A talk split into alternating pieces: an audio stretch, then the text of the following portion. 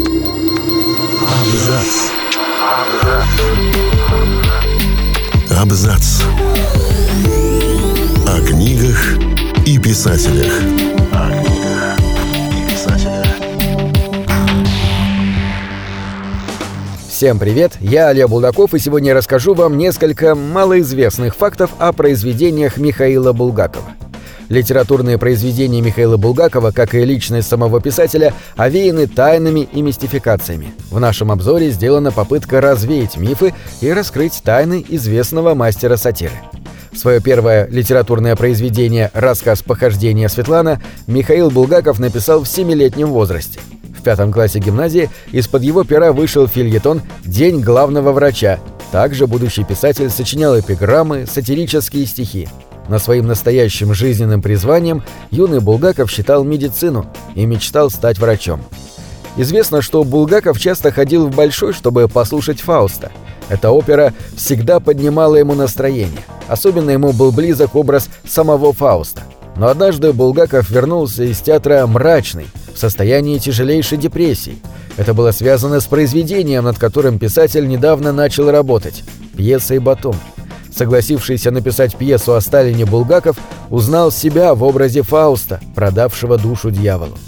А в 1937 году, в годовщину смерти Пушкина, несколько авторов представили пьесы, посвященные поэту. Среди них была и пьеса Булгакова под названием «Александр Пушкин», которая отличала от произведений других авторов отсутствие одного персонажа. Булгаков считал, что появление этого действующего лица на сцене будет вульгарно и безвкусно. Отсутствующим персонажем был сам Александр Сергеевич. В романе «Белая гвардия» Булгаков довольно точно описал дом, в котором он жил в Киеве. А реальные хозяева этого дома за одну деталь описания очень крепко не взлюбили писателя, так как она принесла прямой ущерб строению. Дело в том, что хозяева разломали все стены, стараясь найти клад, описанный в романе, и, конечно же, ничего не нашли. Известно ли вам, что Воланд Булгакова получил свое имя от гетовского Мефистофеля? В поэме Фауст она звучит всего один раз, когда Мефистофель просит нечистую силу расступиться и дать ему дорогу. «Дворянин Воланд идет!» В старинной немецкой литературе черта называли еще одним именем – Фаланд. Оно возникает и в «Мастере и Маргарите», когда служащие варьете не могут вспомнить имя мага. Может быть, Фаланд? Первой редакции произведения содержалось детальное описание на 15 рукописных страниц примет Воланда, когда он впервые появляется под видом незнакомца. Это описание сейчас почти полностью утрачено. Кроме того, в ранней редакции Воланда звали Астарот, один из самых высокопоставленных демонов ада, согласно западной демонологии.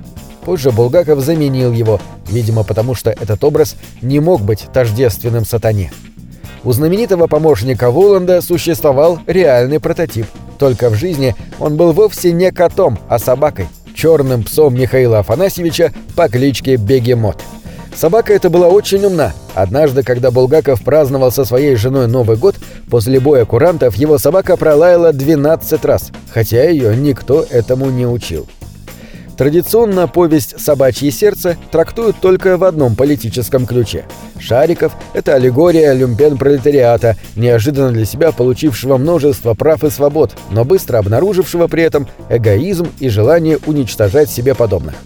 Однако есть и другая интерпретация, будто бы эта повесть была политической сатирой на руководство государства середины 1920-х годов. В частности, что Шариков-Чугункин – это Сталин, у обоих железная вторая фамилия. Профессор Преображенский – это Ленин, преобразивший страну. Его ассистент, доктор Борменталь, постоянно конфликтующий с Шариковым, это Троцкий, Бронштейн.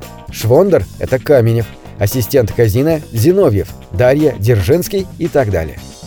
В 1934 году Михаил Афанасьевич Булгаков написал пьесу-комедию «Иван Васильевич» о том, как московский изобретатель Николай Иванович Тимофеев создает машину времени и с ее помощью перемещает в 30-е годы 20 -го века царя Ивана Грозного.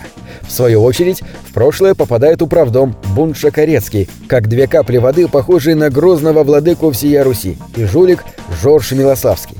Поскольку сходство между персонажем Ивана Васильевича и личностью Иосифа Сталина было очевидным, при жизни автора пьеса так и не была опубликована.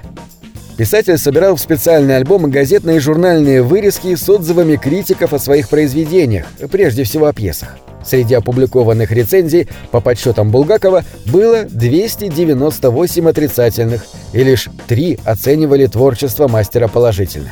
На этом все. Читайте хорошие книги.